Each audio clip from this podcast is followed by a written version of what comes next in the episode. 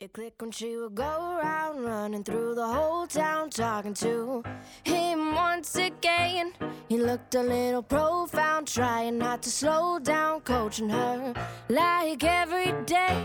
He'd give her that sweet talking, always laughing all the time. He'd give her that. 嗨，各位同学，大家好，我是姚老师，欢迎大家回到今天这一期的英语口语每日养成。 从今天开始的话呢，我们的节目将会针对《Friends》Season One Episode Seventeen 当中的台词来进行学习。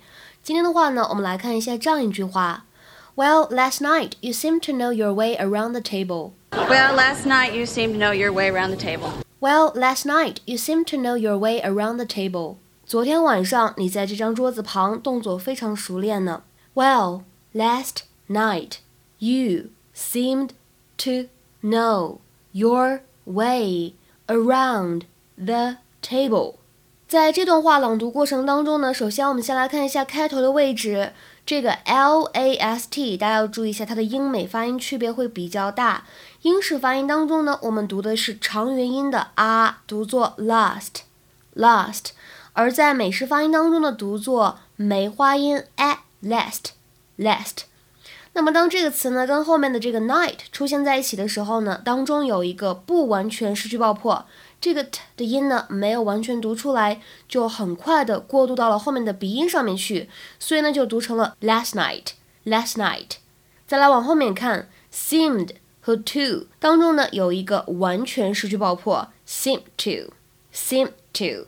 而末尾的位置 around 和 the 当中呢，也有一个不完全失去爆破的现象，就读成 around the table。around the table。Why no? Why? Why would you dream that? More importantly, was I any good?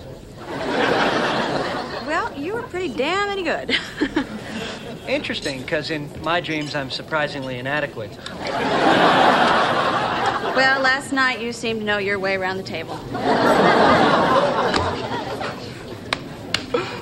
I love it when we share. 今天节目当中呢，我们将会重点学习这样一个短语，叫做 “know one's way around”。那么这样一个短语，它字面的意思是熟悉某个地方的地形、周边环境。Literally, to be able to navigate a particular place or area 或者呢，你直接可以理解成为 to be very familiar with something，就是对什么什么东西非常的熟悉。比如说，下面呢，我们来看一下这样的两个例子。第一个，I know my way around。I know my way around。这个句子呢，我们如果是从字面的意思来出发，可以把它理解成为，哎，说这一片我挺熟悉的，说这个地方呢，哎，我很熟。那么再比如说，看这句话，I don't know my way around the building yet，so can you direct me to the cafeteria？I don't know my way around the building yet, so can you direct me to the cafeteria? 我不太熟悉这楼附近的周边环境，您能带我去那个自助餐厅吗？那么这样一个短语呢，如果我们把它当做引申义来理解，它呢可以用来表示非常了解某个东西它的原理或者机制。再比如说，非常熟悉什么什么的操作。再比如说，对什么什么事情非常富有经验，都可以使用 know one's way around 这样一个短语。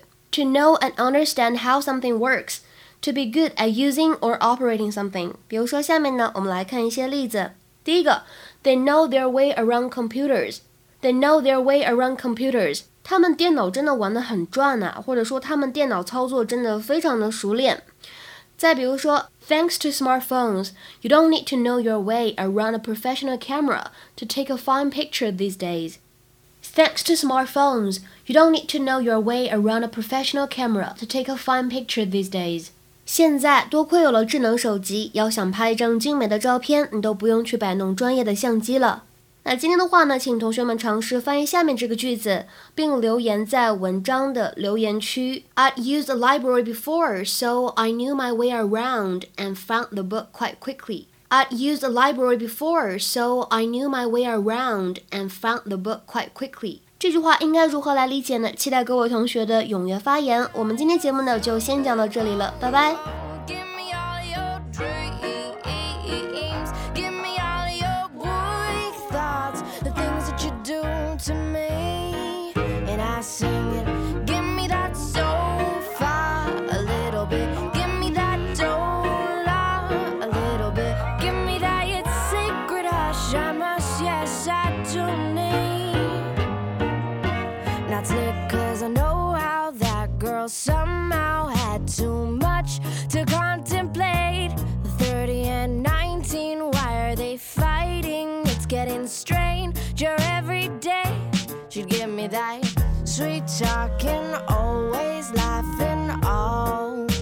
Time. He'd give her that smooth smirking, and he's working all the time. Give me